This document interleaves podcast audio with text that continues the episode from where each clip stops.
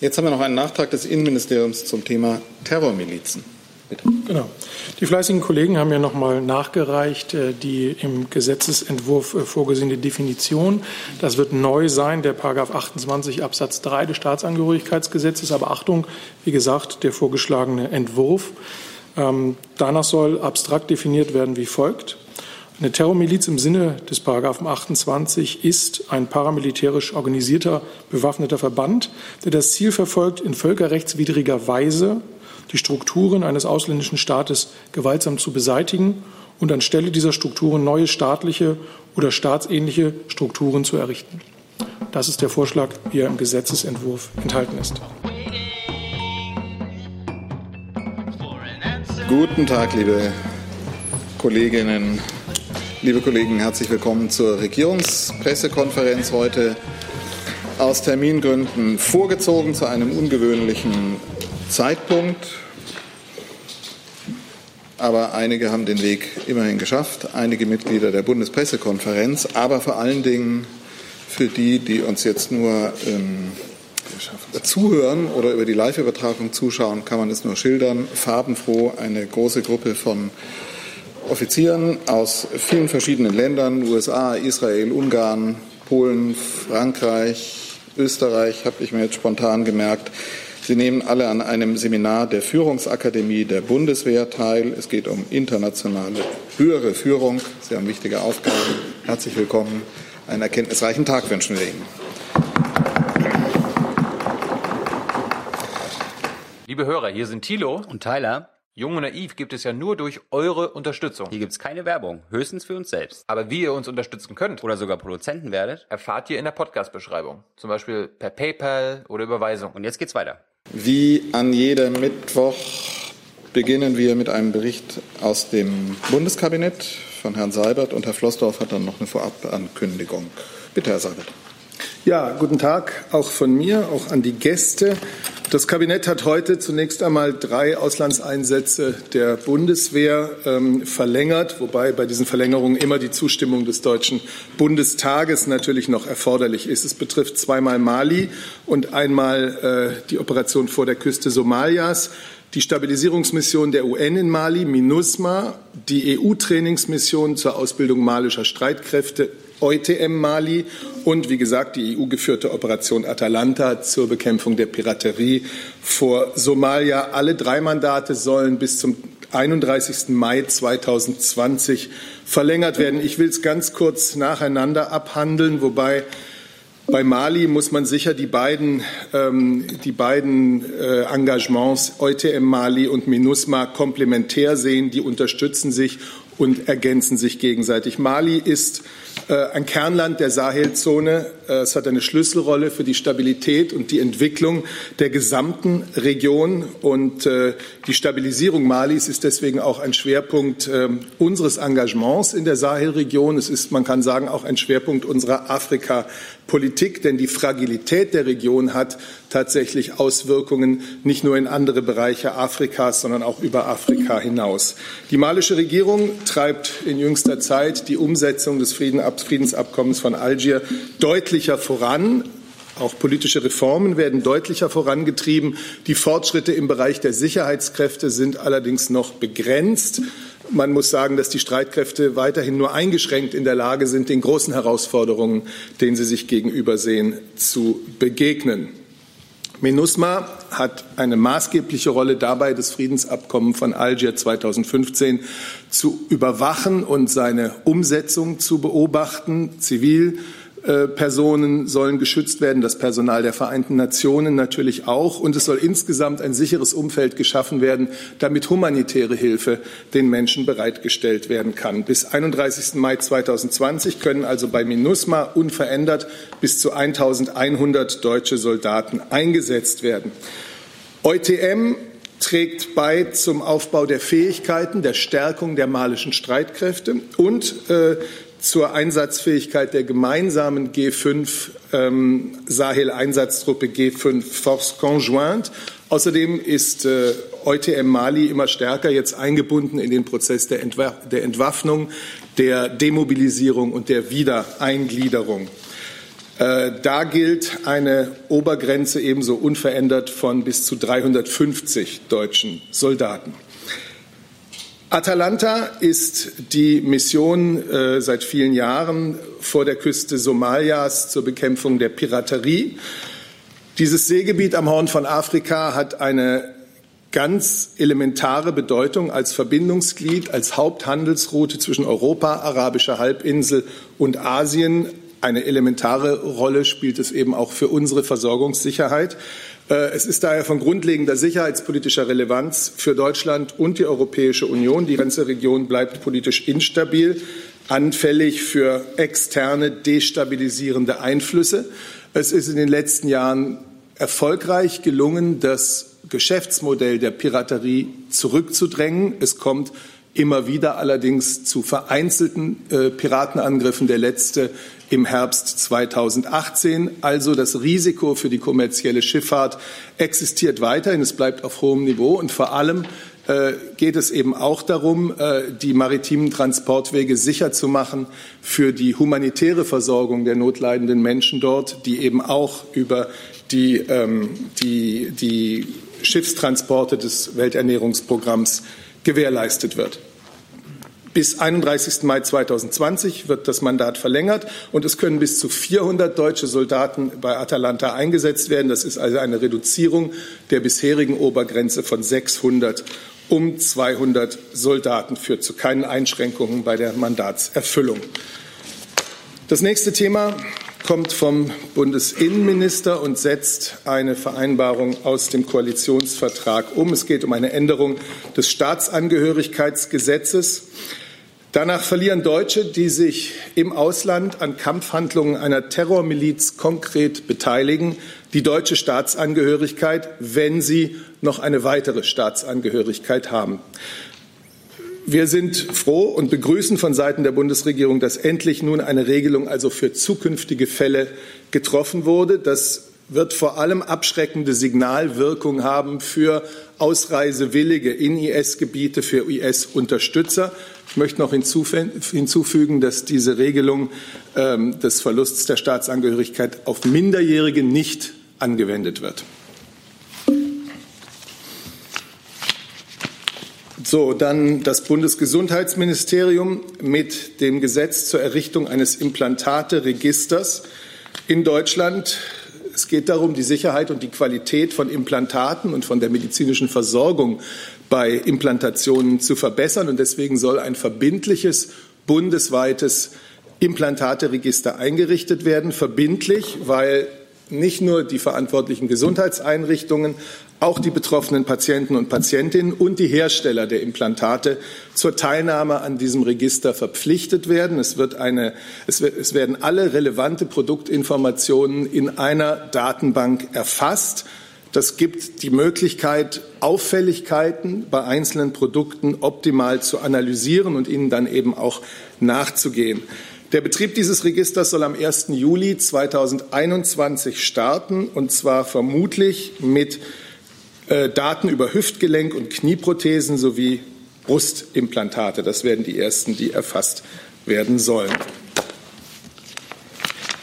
Der Verkehrsminister hat dem Kabinett eine Verordnung über die Teilnahme von Elektro-Kleinstfahrzeugen am Straßenverkehr vorgelegt. Worum geht es? Es geht um die sogenannten E-Scooter, Elektro-Tretroller oder in der Sprache unserer Verordnung elektrisch betriebene Fahrzeuge ohne Sitz und selbstbalancierende Fahrzeuge. Es geht also darum, äh, den Verbrauchern und Verbraucherinnen eine gesteigerte Mobilität zu ermöglichen, ihrem Wunsch nach einer möglichst emissionsarmen, möglichst umweltfreundlichen Fahrweise zu entsprechen, auch die Elektro Elektromobilität im weiteren Sinne zu fördern, aber eben das Ganze auf äh, Basis einer Verordnung, die auch äh, dem Ganzen eine, eine rechtliche Sicherheit gibt.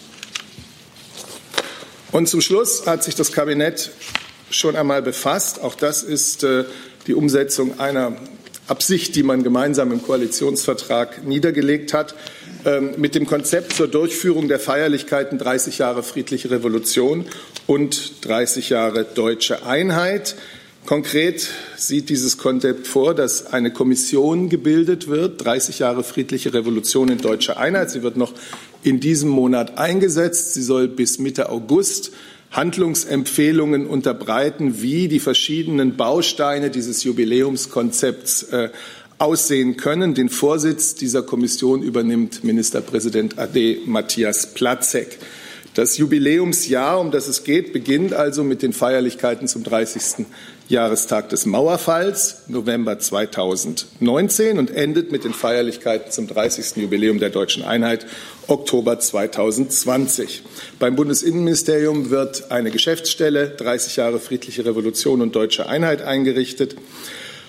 Und äh, ich kann Ihnen nur einige kurze Stichworte geben. Herzstück des Jubiläumsjahres werden Bürgerdialoge bilden, Veranstaltungen in den Bundesländern, in denen man ein Bewusstsein über das Bewusstsein des gemeinsam Erreichten sprechen will, aber natürlich auch die weiter bestehenden oder zukünftigen Herausforderungen Thema sein sollen. Es geht darum, Wissen zu vermitteln über die Ereignisse von vor 30 Jahren, aber auch ähm, das Wissen und die Erfahrungen, wie gesellschaftlicher Wandel organisiert wurde, anwendbar zu machen auf künftige Veränderungsprozesse, vor denen wir in Deutschland stehen. Ähm, ja, das ist eigentlich das, was ich Ihnen dazu sagen kann. Und damit ist mein Bericht aus dem Kabinett erstmal beendet. Danke, Herr Seibert. Dann ziehen wir vielleicht noch die äh, Ankündigung von Herrn Flossdorf mit vor. Ja, herzlichen Dank. Ich äh, möchte Sie ein bisschen Werbung machen und einladen äh, zu einer sehr besonderen Veranstaltung, die heute Nachmittag stattfindet. Es ist eine Veranstaltung des Zentralrats der Juden im Leo Beck Haus hier in Berlin. Sie hat den verräterischen Titel Militärrabbiner in der Bundeswehr. Die Ministerin wird dort die Eröffnungsrede halten um 16 Uhr. Anders ist, äh, dass äh, in der Bundeswehr zunehmend mehr Soldatinnen und Soldaten jüdischen und muslimischen Glaubens ihren Dienst tun. Sie alle haben Anspruch auf Seelsorge innerhalb der eigenen Religionszugehörigkeit. Es gibt seit langem den Wunsch, äh, dass das auch in den seelsorgerischen Strukturen der Bundeswehr in Angeboten abgebildet ist. Deswegen hat äh, die Ministerin jetzt entschieden, einen Staatsvertrag zu schließen mit dem Zentralrat der Juden. Künftig wird es dort eine jüdische Militärseelsorge geben. Darüber hinaus beabsichtigt die Bundeswehr auch die Angebote für die muslimische Seelsorge äh, zu verbessern. Äh, das geht auf einer anderen juristischen Basis, hat technische Gründe. Und äh, ich möchte auch sagen, dass es ein sehr großer und bedeutender Schritt auch hier für die Bundeswehr ist, weil wir damit auch unterstreichen die gewachsene Vielfalt innerhalb der Bundeswehr und die weltanschauliche Neutralität der deutschen Streitkräfte. Vielen Dank. Danke, Herr Flossdorf. Dann fangen wir an, gibt es zu den Kabinettsthemen, fangen wir mal an mit äh, mit, äh, mit den Bundeswehrmandaten. Wollen wir damit anfangen? Also wer? Wie bitte? Dann fangen wir mit Mali an. Bitte. Herr Sabbat, wie ist das Exit-Szenario für die beiden Mali-Einsätze? Ihre Standardfrage. Wir arbeiten an der Stabilisierung Malis in der von mir beschriebenen Weise, wobei man immer noch bedenken muss, dass es nie nur eine militärische Stabilisierung geben kann, sondern natürlich politische und auch entwicklungspolitische Maßnahmen dazugehören. All das ist der deutsche Ansatz. Das ist, was ich Ihnen jetzt dazu sagen kann. Ich hatte nach dem Exit-Szenario gefragt. Also wann ist das Ziel erreicht, was man erreichen will? Sie haben meine Antwort gehört. Es gibt keins. Zu Mali? Nein, ich kann Ihnen nicht sagen, wann das Ziel erreicht ist. Herr Zweigler auch zu Mali? Das können Sie auch nicht. Zu Atalanta. Gibt es noch zu Mali Fragen? Nein, dann Atalanta. Äh, Herr Flossdorf oder Herr äh, Seibert, worin genau besteht denn der deutsche Beitrag jetzt an der Mission Atalanta? Wenn ich das richtig im Kopf habe, sind wir nicht mehr mit Schiffen dort präsent oder helfen Sie mir auf die Sprünge? Ja, die äh, Bundeswehr ist aktuell mit einem Aufklärungsflugzeug äh, dort präsent, also ein Seefernaufklärer P3C Orion.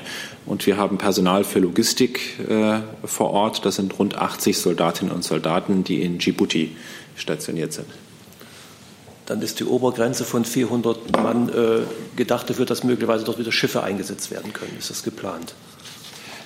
Aktuell ist das äh, nicht geplant. Ich sehe das hier nicht äh, in meinem meinen Informationen, die ich hier habe, zumindest mal. Aber es ist dann so, sobald eine Fregatte äh, vor Ort wäre, wäre das sofort eine Steigerung um rund 250 Soldatinnen und Soldaten, um eine Größenordnung hier zu geben. Mit anderem Einsatz anderer Schiffe sind andere Zahlen verbunden. Herr Wackett, dazu nochmal. Herr Jessen.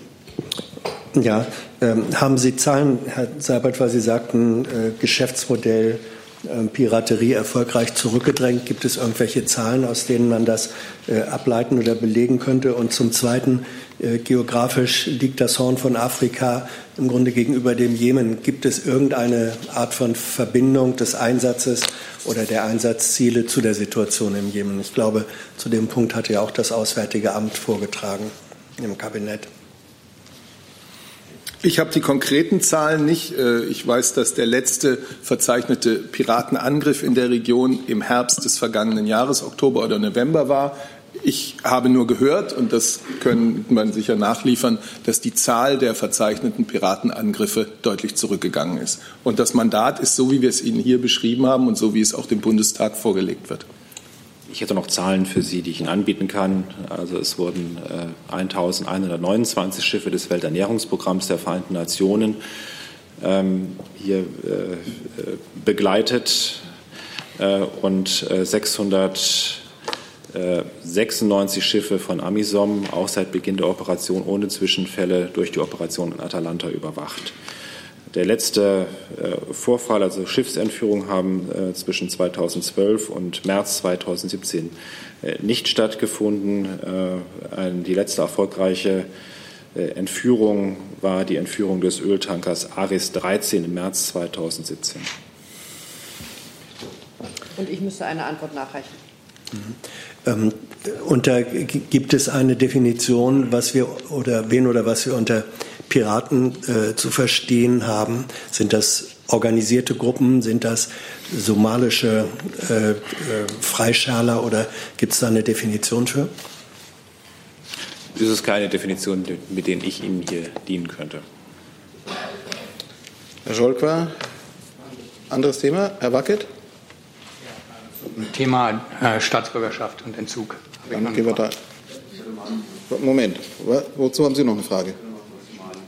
Dann machen wir jetzt noch eine Frage zu Mali und dem Bundeswehrmandat. Herr Flossdorf, äh, es gibt einen Auftragspunkt in dem neuen MINUSMA-Mandat, der heißt Unterstützung bei der Wiederherstellung der staatlichen Autorität in zentralen Mali. Warum ist das jetzt neu und warum muss die Bundeswehr damit helfen? Was heißt das? Also, äh, im Grundzug, äh, in den Grundzügen richten sich beide Mandate von unterschiedlicher Richtung, dienen die beide auch diesem Ziel. Das eine ist ja die Überwachung des Friedensvertrages in Mali, das ist MINUSMA. Natürlich äh, profitiert davon auch von den äh, äh stabilisierenden Wirkungen dieses UN-Mandates die malische äh, Zentralregierung. Und es gibt ja das andere Mandat EUTM Mali. Äh, da werden deutsche äh, Soldaten und Ausbilder, bilden dort malische Streitkräfte, Sicherheitskräfte aus. Und natürlich kommen diese ausgebildeten Truppenteile auch der Stabilität der malischen äh, Zentralregierung zugute. Das heißt, es ist eine bewaffnete Unterstützung. Man hilft der Regierung gegen die. An der Natur des Mandates hat sich irgendwie nichts geändert. Äh, hier geht es um Ausbildung, um Training beim Thema EUTM Mali. Und äh, bei MINUSMA geht es um die Überwachung des Friedensabkommens, also Monitoring. Herr Wackett, Frau von Malikow zu dem Thema? Dann wechseln wir und Herr Wackett ist mit Staatsbürgerschaft dran. Sie haben noch zu dem Thema. Staatsbürgerschaft ist jetzt aufgerufen. Herr Wackett fängt an, dann Herr Scholper. Okay. Ich habe eine Frage dazu, wie das ist, ähm, wenn es gibt ja eine ganze Reihe Staaten, die planen, die Staatsbürgerschaft dann zu entziehen, also ähnlich wie Deutschland. Ähm, ist das denn sozusagen das Windhundprinzip? Wer als Erster die Staatsbürgerschaft entzogen entzieht, der kann das machen, weil ja niemand in die Staatenlosigkeit entlassen werden darf. Also äh, kann ja sehr schnell sein, dass der dann eben gar keine Staatsangehörigkeit mehr hat. Und wie will man das denn feststellen? Also wie soll das funktionieren? Ja, ganz grundsätzlich äh, vielleicht dazu. Ähm, das ist dann ein Problem, das sich im Einzelfall durchaus tatsächlich stellen kann. Das ist richtig.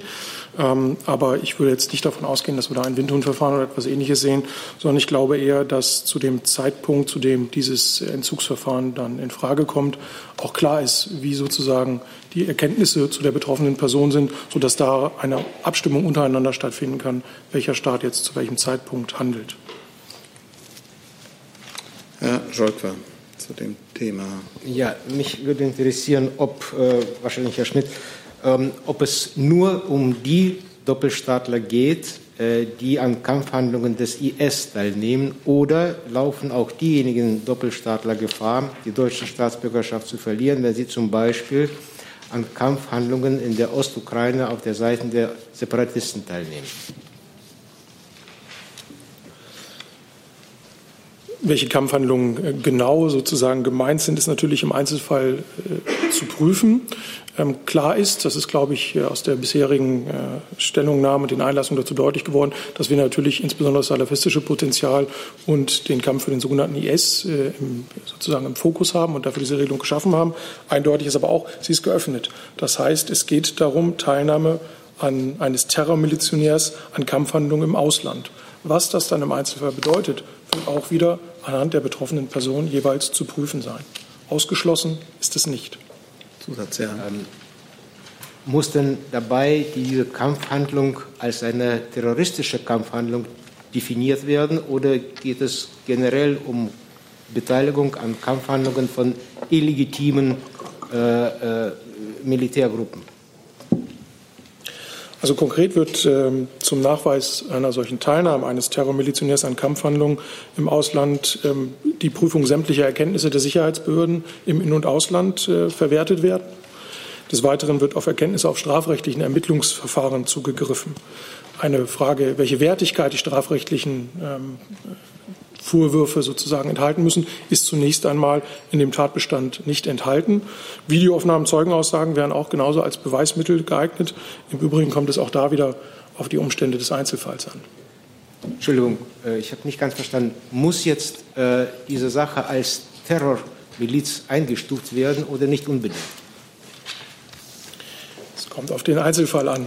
Was ist eine Terrormiliz? Das ist eine sehr abstrakte Frage, die dann eben im Einzelfall konkret anhand der vorliegenden Beweise, der Vorwürfe untersucht werden muss. Welchem Gegenstand die strafrechtlichen Ermittlungen im In- oder Ausland gegen die betroffene Person laufen, haben, ob das Mitgliedschaft einer terroristischen Vereinigung ist, das ist nicht festgelegt im Tatbestand. Natürlich wird es können davon ausgehen, je eher wir in einem solchen Tatbestandsbereich ermitteln, eher dazu führen, dass wir eine solche Anwendung dieser staatsangehörigkeitsrechtlichen Instrumente sehen. Dann Ihre Frage bitte.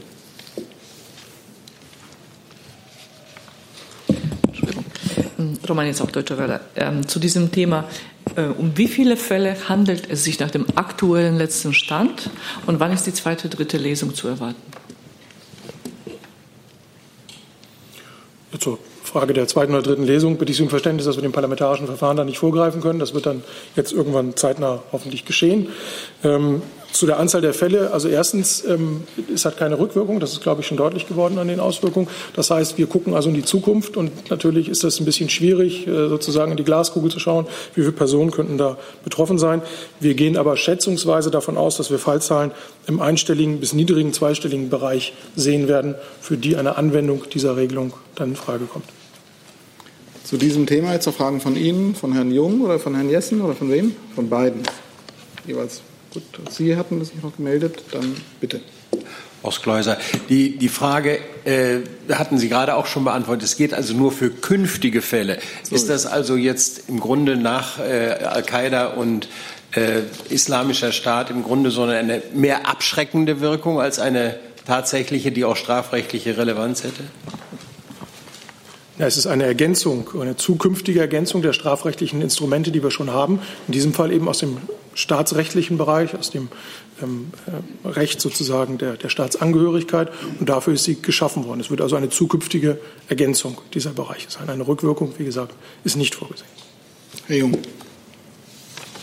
Ja, ich würde gerne die Definition von Terrormiliz wissen wie schon gesagt, eine sehr abstrakte und ähm, angesichts des Themas Staatsangehörigkeitsrecht und Entziehung der Staatsangehörigkeit muss eben in jedem Einzelfall hingeschaut werden, was wird konkret dieser Person vorgeworfen und dann geschaut werden, passt es unter diesen Tatbestand? Ist das eine Handlung eines Kampfes im Ausland für eine Terrormiliz, die hiermit sozusagen gemeint ist? Das kann ich Ihnen abstrakt nicht beantworten. Ja, aber Sie werden das ja quasi in einen Gesetzestext fließen lassen und da wird es ja, ja offenbar, wenn ich hier die Pressemitteilung auch von Herrn Seibert lese, ähm, um das Wort Terrormiliz geht. Und da müssen Sie doch quasi als Bundesregierung wissen, was Sie darunter meinen. Äh, auch für zukünftige Fälle. Der Islamische Staat ist ja im Großen und Ganzen, wenn man den der Bundeswehr und äh, der amerikanischen Regierung glauben kann, besiegt. Also da ist ja nicht mehr davon auszugehen, dass jetzt noch Deutsche wieder nach Syrien gehen und dort für den IS kämpfen, wenn der schon verloren hat. Also es muss doch um künftige Terrormilizen gehen. Und ich würde gerne wissen, wann ich weiß, wann Sie von einer Terrormiliz sprechen. Das hängt von dem zukünftigen Verhalten dieser Gruppen ab. Das lässt sich also zum jetzigen Zeitpunkt nicht eindeutig beantworten. Was, was wäre wär denn ein aktuelles Verhalten einer Terrormiliz? Ich will jetzt nicht über, über Beispiele spekulieren sozusagen. Das, was wir im Bereich des IS gesehen haben, war sicherlich etwas, was eben diese Qualität erreicht und was nun dazu geführt hat, dass wir eben über eine solche staatsangehörigkeitsrechtliche Ergänzung nachgedacht haben. Also diese Qualität in die Richtung wird das schon gehen. Vielleicht muss man auch noch mal klar machen, die Bundesregierung macht ein Gesetz. Wenn dieses Gesetz in Kraft tritt, wird der mögliche Entzug der Staatsbürgerschaft aber nicht durch die Bundesregierung, sondern logischerweise durch die Instrumente unseres Rechtsstaats beschlossen werden. Und dann wird das natürlich rechtlich geprüft von denen, nicht von der Bundesregierung. Herr Jessen. Ich habe eine Frage ans Justizministerium. Entzug der deutschen Staatsbürgerschaft bedeutet dann ja, dass Straftaten, die von bis dahin deutschen Staatsbürgern begangen sind, der deutschen Gerichtsbarkeit entzogen werden. Äh, ist das rechtlich unproblematisch? Wenn man sagt, es sind eigentlich Deutsche, die diese Straftaten begehen, wir verzichten aber bewusst darauf, dieses von der deutschen Justiz äh, überprüfen und gegebenenfalls sanktionieren zu lassen. Ist das rechtlich nicht unproblematisch? Sie verzichten auf ein Sanktionsinstrumentarium gegenüber bis dahin deutschen Staatsbürgern. Erstens, ich bitte um äh, Nachsicht, aber ich möchte das hier nicht von dieser Stelle aus bewerten. Aber äh, Entschuldigung, das Justizministerium müsste doch eine Auffassung davon haben, ob das rechtlich unproblematisch ist, wenn deutsche Staatsbürger, die straffällig geworden sind, wegen ihrer Straftat außerhalb des deutschen Rechtsraums gestellt werden. Das werden sie nicht. Das werden sie nicht. Sie werden doch, was bedeutet, man entzieht ihnen die Staatsbürgerschaft, aber sie sind weiterhin für die deutsche Strafgerichtsbarkeit zugänglich? Wenn sie sich im Inland aufhalten und wir Tatvorwürfe haben, an die hier im Inland mit einem Straftatbestand angeknüpft werden kann, dann ja. Ihre Frage bitte, Herr Kollege.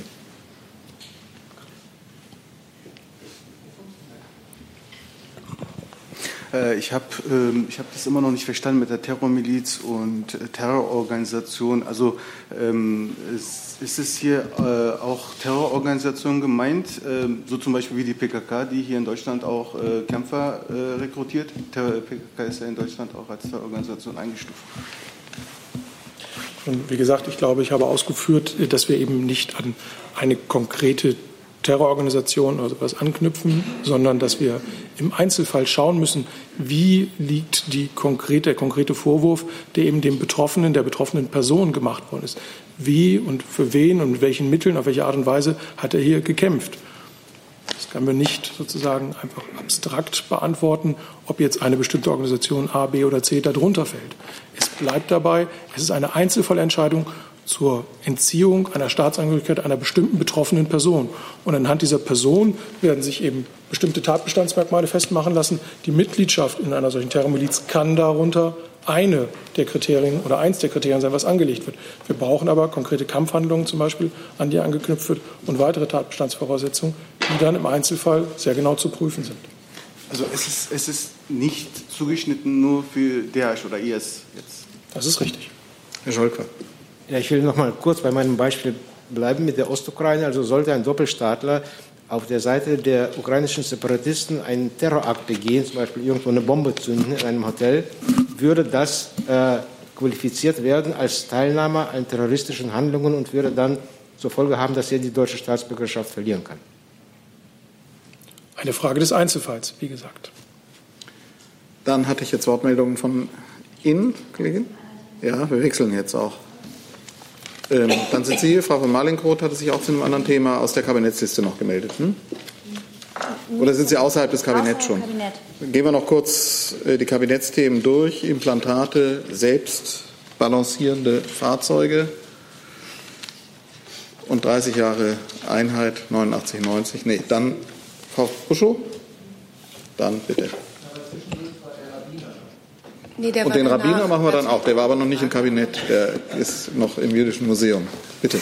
Äh, einfach nur noch mal die konkrete Nachfrage, weil ich es nicht verstanden habe. Wozu erarbeitet die Kommission Handlungsempfehlungen zu den einzelnen Feierlichkeiten, also quasi zur Programmatik, die da stattfindet? Oder wie kann man das verstehen? Handlungsempfehlungen zu den Veranstaltungen oder der, äh, den verschiedenen Elementen, mit denen die Bundesregierung äh, in, auf ihren verschiedenen Ebenen ähm, dieses Gedenkjahr, Freudenjahr, Nachdenkjahr begehen wird. Es wird sicherlich auch andere, äh, es wird Länder geben, es wird Kommunen geben, es wird vielerlei äh, Organisationen der Zivilgesellschaft geben, äh, die sich mit diesen Gedenkanlässen befassen. Wir wollen herausarbeiten, was für die Bundesregierung der richtige Weg ist. Ein paar ähm, Grundzüge habe ich Ihnen genannt. Es geht äh, sehr stark auch um die Bürgerdialoge. Ähm, und weitere Vorschläge wird diese Kommission unter Leitung von Herrn Platzek machen. Dazu bitte. Werden die Mitglieder dieser Kommission vergütet? Das kann ich Ihnen nicht sagen. Äh, Das weiß ich ehrlich gesagt nicht. Das müssten wir nachreichen. Äh, Sie können auf, wer die Mitglieder dieser Kommission sind, können Sie äh, nachlesen, sehr zeitnah auf unserer Homepage. Wie viel werden das sein? Herr Schmidt, vielleicht, Sie haben das ja eingebracht und vorgetragen. Können Sie Es sind, kann ich Ihnen sagen, 22. 22. 22. So, dann sind wir mit den Kabinettsthemen durch, kommen zu den Rabbinern in der Bundeswehr. Herr Remme. Ja, Herr Flossdorf, Sie haben das ja unter anderem begründet mit der wachsenden Zahl von Soldaten jüdischen Glaubens in der Bundeswehr. Ich wusste gar nicht, dass äh, die Zahl der Soldaten gegliedert nach Religion oder Konfession nachgehalten wird. Deswegen meine Frage, wie stark ist denn diese Zahl der Soldaten gewachsen, dass eine solche Maßnahme jetzt ergriffen wird? Und dann wüsste ich ganz gerne ein bisschen mehr. Handelt es sich um die Personalie 1 oder gibt es dann davon mehrere? Ähm, wenn Sie das ein bisschen erläutern, auch zum Beispiel was die Betreuung bei Auslandseinsätzen angeht. Ja, das kann ich gerne tun, Herr Remme. Also äh, es gibt in der Tat nur Schätzwerte, weil diese Zahlen nicht abgefragt, Konfession wird nicht abgefragt, äh, aber das sind jetzt äh, Schätzungen, die aus der Bundeswehr kommen, die aber auch äh, von Seiten des Zentralrats der Juden kommen, die auch äh, ungefähr wissen, oder zu- ein Gefühl dafür zu haben, glauben, äh, wie viele aus ihren Reihen in den Reihen der Bundeswehr äh, auch dienen. Und diese Zahl ist ungefähr 300 äh, von Seiten des Ministeriums und von Seiten des Zentralrats äh, der Juden, jüdische Soldatinnen und Soldaten, die in der Bundeswehr Dienst tun. Der übliche Schlüssel, den wir bei den christlichen Konfessionen haben hier in der Bundeswehr, äh, ist ungefähr, dass äh, pro, drei, äh, pro 750 Soldaten eine Seelsorgestelle bei uns eingerichtet wird. Das heißt, äh, man steht hier vor der Aufgabe, äh, wir werden äh, für Militärrabbiner jetzt Stellen einrichten. Wir werden das nach dem Bedarf uns daran herantasten. Es ist ja auch denkbar mindestens eine Person, aber es kann natürlich auch zwei halbe Stellen geben von Militärrabbinern, die sich dann abwechseln. Die werden hier in einem Anstellungsverhältnis sein. Die werden natürlich die Möglichkeit haben, über die modernen Kommunikationsmittel ihre seelsorgerische Arbeit auch in der Breite der Bundeswehr äh, wahrzunehmen. Aber sie haben auch die Möglichkeit, äh, in die Einsatzgebiete zu reisen. Die haben äh, die Möglichkeit, in die ausländischen Dienststellen zu reisen, die nicht Einsatzgebiete sind. Und die haben natürlich auch die Möglichkeit, in der ganzen Fläche der Bundeswehr aktiv zu sein. Und die Nachfrage, wie lange wird das dauern, bis dann der Rabbiner seinen Dienst aufnimmt? Was muss man sich da vorstellen? Wir rechnen damit, dass wir gegen Ende des Jahres soweit sein. Im Moment wird jetzt der Staatsvertrag mit dem Zentralrat der Juden ausgehandelt. Äh, Und dann wird man auch einige organisatorische äh, Vorkehrungen machen müssen. Wir werden sowohl äh, die jüdischen Seelsorger als auch die muslimischen Seelsorger, die wir einführen wollen, die müssen alle sicherheitsüberprüft sein. Äh, Und äh, das sind dann, äh, ist ein Auswahlprozess, der auch gemeinsam in enger Abstimmung läuft mit den Verbänden, sowohl auf der jüdischen als auch auf der muslimischen Seite. Entschuldigung, darf ich noch eine zu den, äh, zu den äh, muslimischen Seelsorgern? Wie weit ist das gediehen? Sind da die Voraussetzungen ähnlich konkret schon? Und um wie viele Soldaten geht es dort? Äh, Da gehen die Schätzwerte in Richtung 3000 muslimische Soldatinnen und Soldaten äh, in den Reihen der Bundeswehr. Äh, da ist daran gedacht, dass man äh, Gestellungsverträge abschließt. Das hat den Hintergrund, einen Staatsvertrag kann man nur schließen, wenn man die notwendige Repräsentativität auf der anderen Seite hat. Das heißt, einen anerkannten Dachverband. Sie kennen das Thema von der Islamkonferenz sicherlich auch. Das ist beim Zentralrat der Juden gegeben. Auf muslimischer Seite ist das ein bisschen ausdifferenzierter. Da gibt es viele Verbände. Da kann man Gestellungsverträge mit einzelnen Verbänden schließen. Man kann aber, es können sich einige Verbände zusammentun und einen Gestellungsvertrag mit der Bundeswehr schließen. Und dann wird man dort äh, auf Vorschlag äh, sich mit äh, Seelsorgern äh, auseinandersetzen von Seiten der Bundeswehr. Die Auswahl trifft letztlich dann auch die Bundeswehr. Wir legen sehr viel Wert darauf, dass es sich hier um Seelsorger handelt, die einen deutschen theologischen Abschluss haben, die der deutschen Sprache natürlich mächtig sind, wenn möglich deutsche Staatsbürger auch sind und äh, dann hier entsprechend mit dem nötigen Vorwissen, seelsorgerisches Vorwissen auch mitbringen, eine Ausbildung oder eine Erfahrung aus der Gemeindearbeit. Äh, und wenn alle diese Voraussetzungen erfüllt sind, äh, dann äh, können Sie sicherlich auch einfügen äh, in das bisherige, jetzt auch schon bestehende seelsorgerische Angebot der Bundeswehr. Frau Buschow. Da jetzt nochmal nachgefragt, habe ich Sie richtig verstanden, dass Sie damit rechnen, dass das nächstes Jahr mit der muslimischen Seelsorge in der Bundeswehr dann auch schon losgeht, also bei den jüdischen Militärrabbinern zum Anfang des Jahres und ähm, das auch gefragt, weil wie Sie jetzt die Voraussetzungen beschrieben haben, das ist ja das Problem in der Islamkonferenz, die gibt es ja nicht. Also es gibt ja keine deutschen, in Deutschland ausgebildeten muslimischen Theologen, die hier eine praktische Ausbildung machen kann. Die fehlt ja. Also das, was Sie gerade als Berufsprofil beschrieben haben, gibt es meiner Kenntnis nach nicht zum, auf dem Markt. Äh, widersprechen Sie mir gern. Also wo wollen Sie dann diese muslimischen Seelsorger finden? Und die zweite Frage wahrscheinlich am ehesten ans Innenministerium. Die Kirchen machen ja nicht nur Seelsorge in der Bundeswehr, sondern zum Beispiel auch in der Polizei. Gibt es auch konkrete Bemühungen, dort jüdische Seelsorger unterzubringen? Also konkret äh Sie haben recht, das ist eine relativ äh, neue Sache. Äh, es gibt äh, welche, die eine theologische Ausbildung hier in Deutschland abschließen. Was die seelsorgerische Ausbildung angeht, gibt es Pilotprojekte, zum Beispiel in Osnabrück gibt es ein Pilotprojekt. Und da gibt es natürlich ein sehr hohes Interesse von Seiten der Bundeswehr, auch von diesen Erfahrungen zu partizipieren. Wenn es eine nachgewiesene seelsorgerische Erfahrung auch schon gibt, die kann auch in der Praxis gewonnen werden, wird man sich das sicherlich auch anschauen. Äh, und äh, dann kann das auch anerkannt werden. Was den Zeitrahmen angeht, äh, ist es wahrscheinlich so, dass es zuerst den Militärrabbiner geben wird, aber es wird auch nicht lange dauern aus unserer Sicht, bis wir die ersten muslimischen Seelsorger dann auch in der Bundeswehr haben. Herr Jung, dann Themenwechsel. Polizei? Achso, Polizei noch, na klar. Also für den Bereich der Polizei könnte ich es Ihnen für die Bundespolizei sagen, bin da aber im Moment überfragt und würde es Ihnen nachreichen. Herr Jung, dann anderes Thema, Frau von Malinkroth, dann gehen wir nach rechts. Herr Scholz auch noch zu dem Thema? Genau, die haben wir notiert. Bitte. Bei den Militärseelsorgern der christlichen Glauben gibt es ja dann auch Unterscheidungen, auch evangelische und katholische. Wird es das bei den muslimischen auch geben, also in schiitischen und sunnitischen? Und was ist mit anderen Soldaten von anderen Religionszugehörigkeiten? Also es gibt ja auch Buddhisten in der Bundeswehr meines Wissens nach und orthodoxe Neuapostolisten? Also mit Ihrer äh, Zweitfrage äh, anzufangen, äh, das ist, äh, werden wir sicherlich im Auge behalten. Wenn sich solche Bedarfe entwickeln, dann wird das geprüft, ob das äh, den Umfang hat, den entsprechenden, dass man sozusagen auch diesem Anspruch Rechnung trägt. Bisher ist es aber so, dass es nicht heißt, wenn jemand einer anderen Glaubensrichtung angehört, und das war jetzt auch schon mit den muslimischen äh, Soldatinnen und Soldaten so, und den jüdischen, dass es dort gar kein Angebot gibt. Bisher hat man eine Ansprechstelle gehabt und die haben im Prinzip dann, äh, wenn sie sich mit Sorgen und Nöten an diese Stelle gewandt haben, Kontakte hergestellt zu äh, Seelsorgern außerhalb der Bundeswehr, muslimischen Seelsorgern, jüdischen Seelsorgern. Und jetzt ist der Unterschied, dass wir diese Strukturen in die Bundeswehr hineinholen.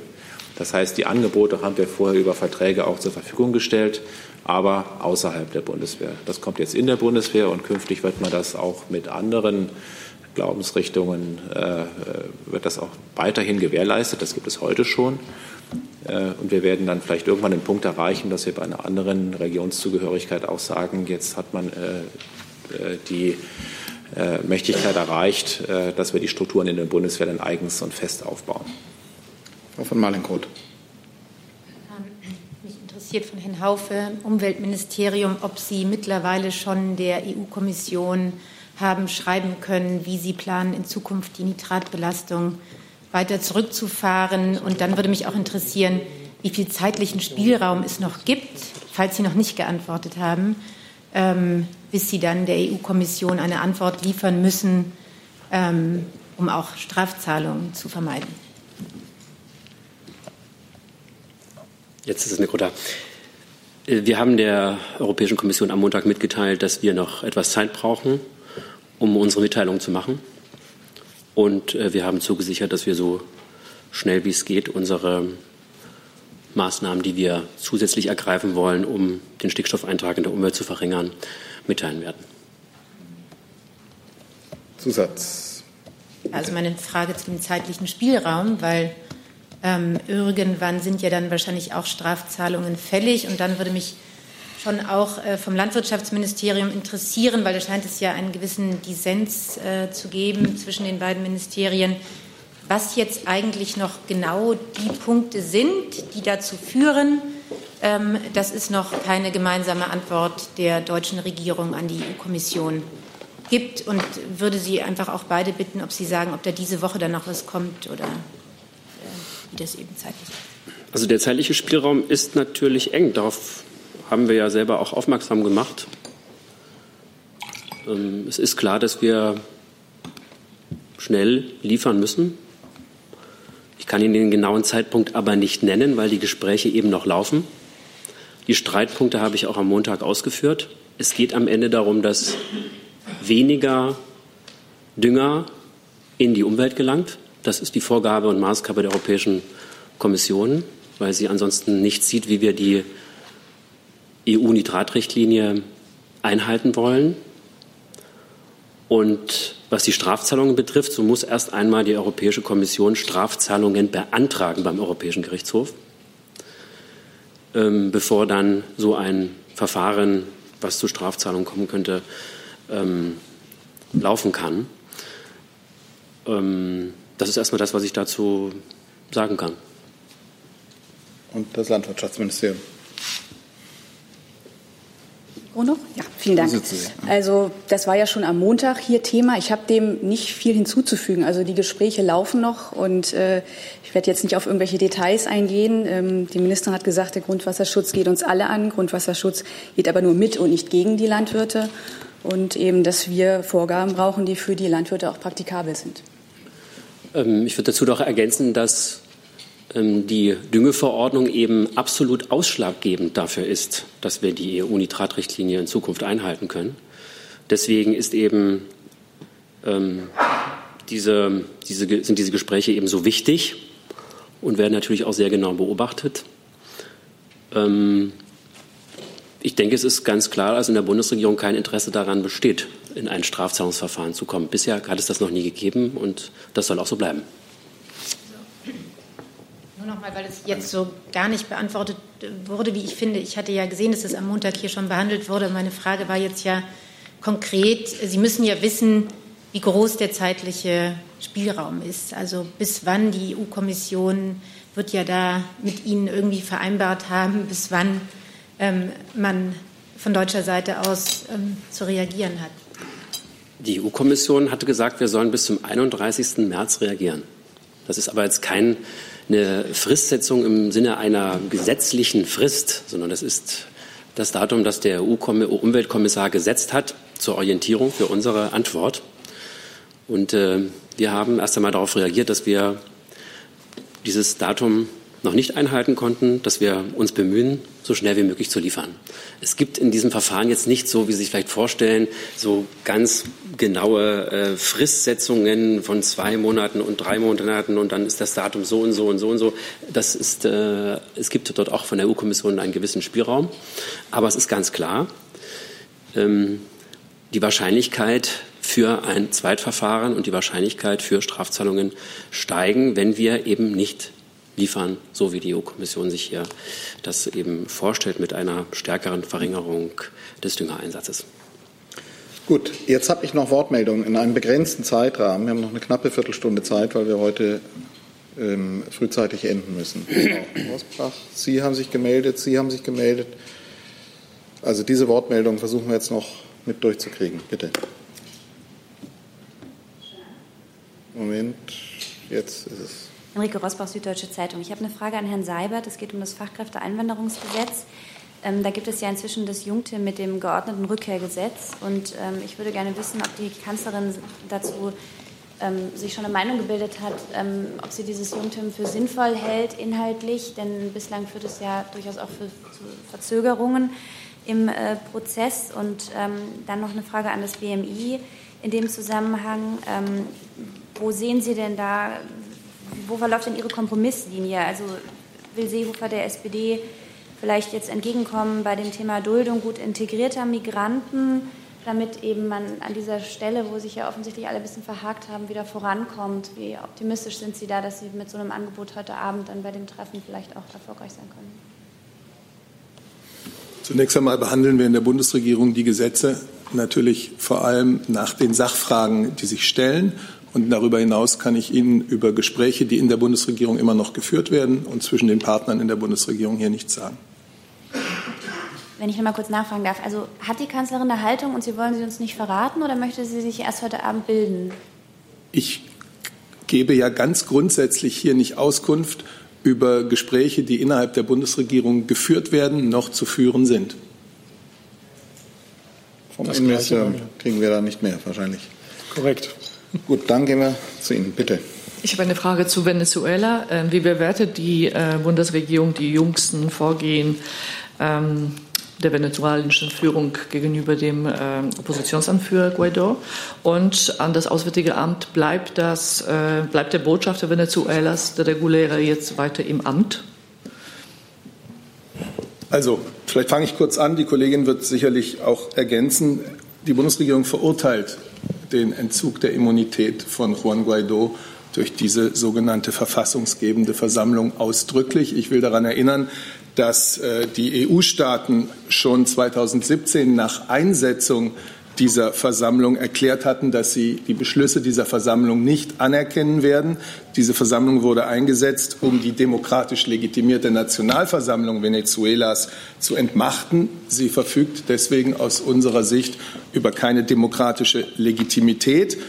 Mit dem jetzigen Schritt, also dem Entzug der Immunität äh, von Herrn Guaido, zeigt sie ein weiteres Mal, dass sie dem Maduro-Regime dazu dient, die demokratischen Kräfte des Landes zu unterwandern und seinen Machterhalt zu sichern. Also eine deutliche äh, Verurteilung dieser Maßnahme. Wir erinnern die Behörden, die Sicherheitskräfte ähm, daran in Venezuela, dass sie die volle Verantwortung dafür tragen, dass äh, die Freiheit, die Sicherheit, die persönliche Integrität äh, von Juan Guaido und seinen Unterstützern gewährleistet ist.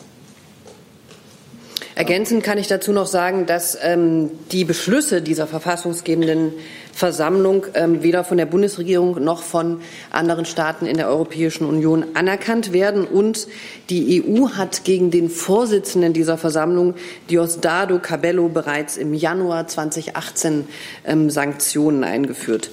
Die Ausführungen zur Legitimität der Nationalversammlung werden auch durch Artikel 200 in der venezolanischen Verfassung gestützt. Das empfehle ich für die vertiefte Lektüre, wenn da jemand reinschauen möchte.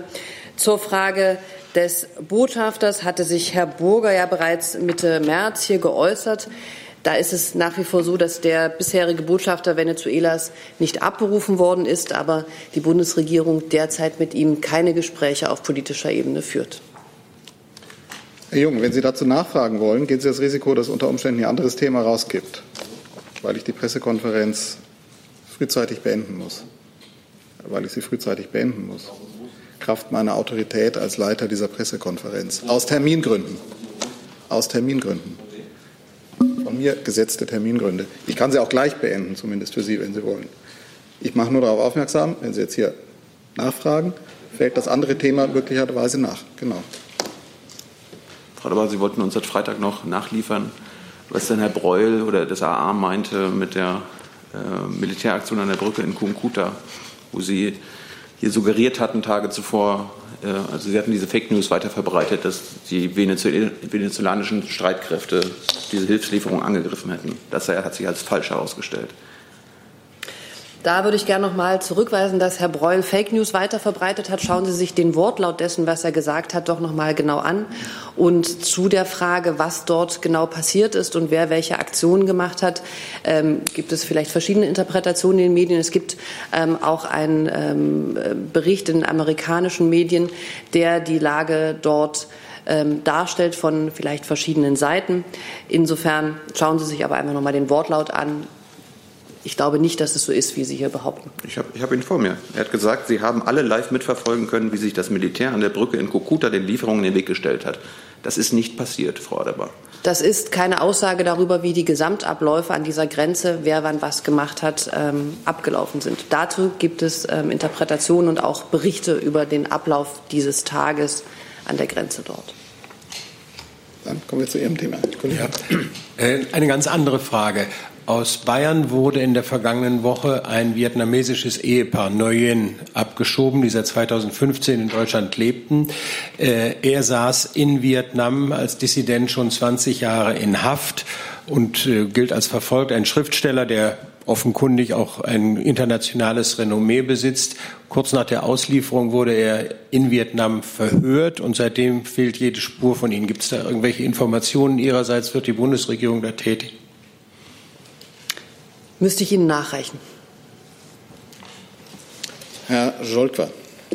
Ja, Thema Altmaier in Moskau. Äh, Frau Einhorn, wie üblich ist es, dass ein Wirtschaftsminister bei der Eröffnung eines Autowerkes, äh, deutschen Autowerkes im Ausland äh, teilnimmt und auf ähm, wessen Initiative äh, fand diese Reise statt? Äh, von sich aus, von Mercedes aus oder hat ihn der äh, russische Präsident eingeladen? Und Herr Seibert, äh, wie, äh, welches politisches Zeichen setzt denn äh, die Reise eines Wirtschaftsministers jetzt in dieser Zeit nach Moskau, um ein Autowerk von Mercedes zu eröffnen? Ist es jetzt der langsame Übergang von der Sanktionspolitik zu Business as usual? Die Antwort kann ich schnell geben, nein. Okay. Ähm, also Herr Altmaier ist ja nach Moskau gereist heute, ähm, gestern und, und heute noch führt er da Gespräche. Und es geht darum, die Chancen und Herausforderungen für die deutsche Wirtschaft in Russland zu erörtern mit den verschiedenen Gesprächspartnern. Er trifft dort oder hat jetzt schon getroffen ähm, Herrn Putin. Er wird noch den Minister, Minister für Energie treffen, Alexander Nowak, und den Industrie- und Handelsminister Denis Manturov. Und ähm, das, der Besuch des Werkes, des neuen Werkes von Daimler, ist halt ein Punkt auf seiner Agenda. Aber wie gesagt, geht es natürlich darum, die wirtschaftlichen Beziehungen in Gänze zu besprechen und hier Herausforderungen und Chancen zu erörtern. Ob das ähm, in der Vergangenheit schon mal stattgefunden hat, dass ein Wirtschaftsminister ein ausländisches Werk besucht, ganz sicher, weil das sind immer Termine auf Auslandsreisen, da werden immer auch Unternehmen besucht, die vor Ort sind und sich vor Ort engagieren. Wer jetzt da eingeladen hat, kann ich Ihnen nicht sagen, könnte ich gegebenenfalls nachreichen. Ich gehe davon aus, dass das, das Unternehmen natürlich ähm, auch vorgeschlagen hat, die ja auch wissen, wann so eine Werkseröffnung dann stattfindet. Ist denn das Thema Sanktionen auch äh, ein Thema bei diesen Gesprächen? Und wenn ja, was ich denke, was die russische Seite natürlich auf die Tagesordnung setzen wird, was wird er dann zu diesen Sanktionspolitik sagen? Ja, den Gesprächen kann ich wie üblich nicht vorgreifen oder kann die jetzt nicht hier führen. Die führt Herr Altmaier gerade in Moskau und dort werden auch die Inhalte besprochen. Ich kann Ihnen sagen, dass unabhängig von der Reise des Bundeswirtschaftsministers äh, das Thema Sanktionen äh, jedenfalls von uns nicht anders gesehen wird als vorher. Diese Sanktionen gegen Russland gibt es, weil es Gründe dafür gibt. Und sie können entfallen, wenn diese Gründe entfallen sind. Und die Gründe liegen in der äh, völkerrechtswidrigen Annexion der Krim durch Russland und in der äh, auch von Russland militärisch unterstützten Destabilisierung äh, der Lage in der Ostukraine und der noch nicht erfolgten Umsetzung des Minsker Maßnahmenpakets. Dazu eine Nachfrage. Frau Erlang, gibt es eine Delegation, die den Herrn Altmaier begleitet? Eine Wirtschaftsdelegation? Wenn ja, können Sie uns die Liste geben? Und Herr Seibert, warum, äh, wenn es um Sanktionen bei der Annexion der Krim geht, warum sieht die Bundesregierung jetzt keine Sanktionen bei Israel in Betracht in Sachen Annexion der Golanhöhen?